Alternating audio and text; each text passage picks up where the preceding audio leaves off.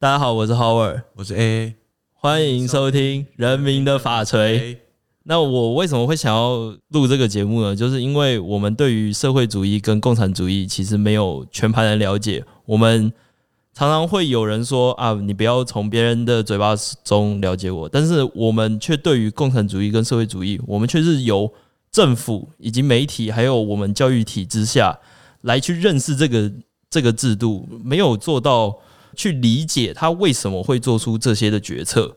那我觉得说，我们这个节目呢，可以提供一些观点以及想法，去让大家能了解这个节目。其实我们也很想要做到，就是社会主义有一些地方是好的，它对人民是有帮助的。那甚至说，我们政府在实施某些东西的情况下，也是参考社会主义的意见。但是我们却一昧的帮社会主义还有共产主义去冠上所谓污名化的标签，我觉得这样是很不好的。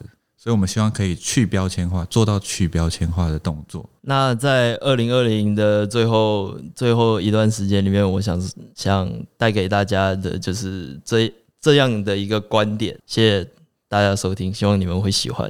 拜拜。